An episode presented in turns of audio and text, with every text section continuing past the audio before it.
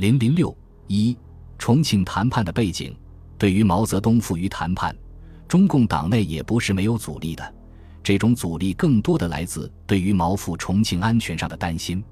据李维汉的回忆，开始大家没有估计到毛泽东会去重庆，消息传开后都很紧张，许多解放区负责同志为他的安全计，或者口头劝说，或者打电报来，认为不去为好。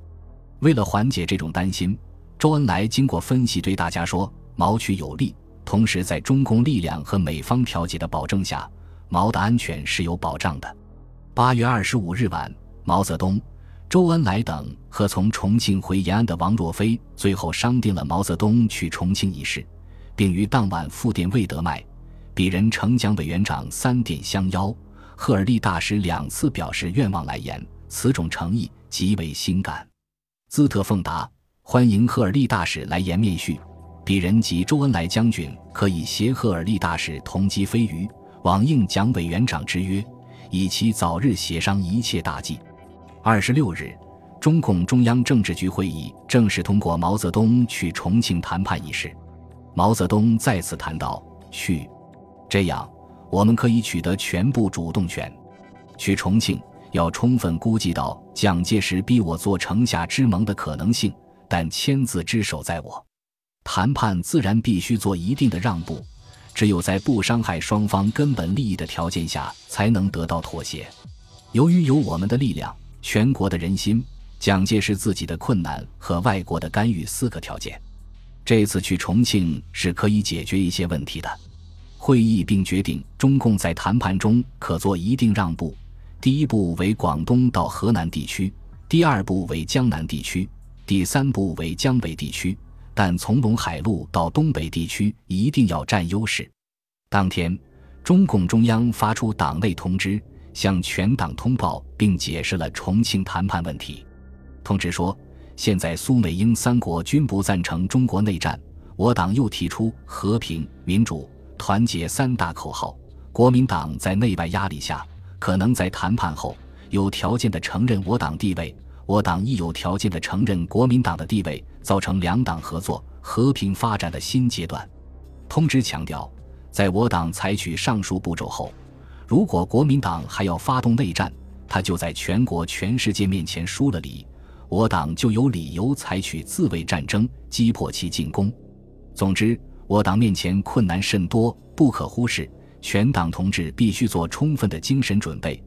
但是整个国际国内大事有利于我党和人民，只要全党能团结一致，是能逐步的战胜各种困难的。重庆谈判得到了美国和苏联的支持，这是战后雅尔塔体系达成的默契。八月十五日，蒋介石会见美国大使赫尔利，向其通报中苏谈判的情况，对中苏条约的签订表示满意，认为苏联将支持国民党统一中国。赫尔利不失时机地向蒋建议，这时为邀请毛泽东到重庆谈判的适宜时机，但他从蒋处得知蒋给毛的邀请已经发出。过后，他在给国务院的报告中表示，他向蒋提出这样的建议时，并未对蒋的决定承担责任。由此可知，美国人事先并未对蒋的决定作出建议。当然，美国关心国共两党接触的情况。这是因为美国在中国的重大政治经济利益和美国与苏联争夺战后世界霸权的需要。苏联在重庆谈判前后起了什么作用，现在仍然不是十分清楚。从已经公布的资料看，中共确实考虑过在国际大背景下解决国共关系问题。毛泽东在八月九日的中共中央会议上谈到，在苏美。中协定的基础上，准备继续国共谈判。国共谈判要在国际的基础上来解决。曾经有这样的说法：中共同意参加重庆谈判，是因为斯大林来电压迫的结果。由于目前无法见到这份电报的原文，很难得出确切的答案。但可以肯定的是，中共决定参加重庆谈判是综合各方情况做出的决定。斯大林的电报可能对中共的决定起了一定作用。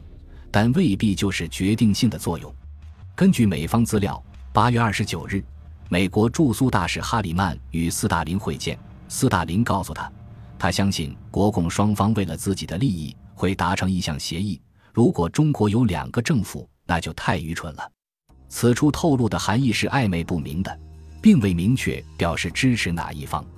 这与苏联在中苏条约谈判中的立场是一致的，积极支持国民党作为合法政府的地位，以协调苏联与其他大国的关系，又保留对中共的支持，以显示其意识形态色彩。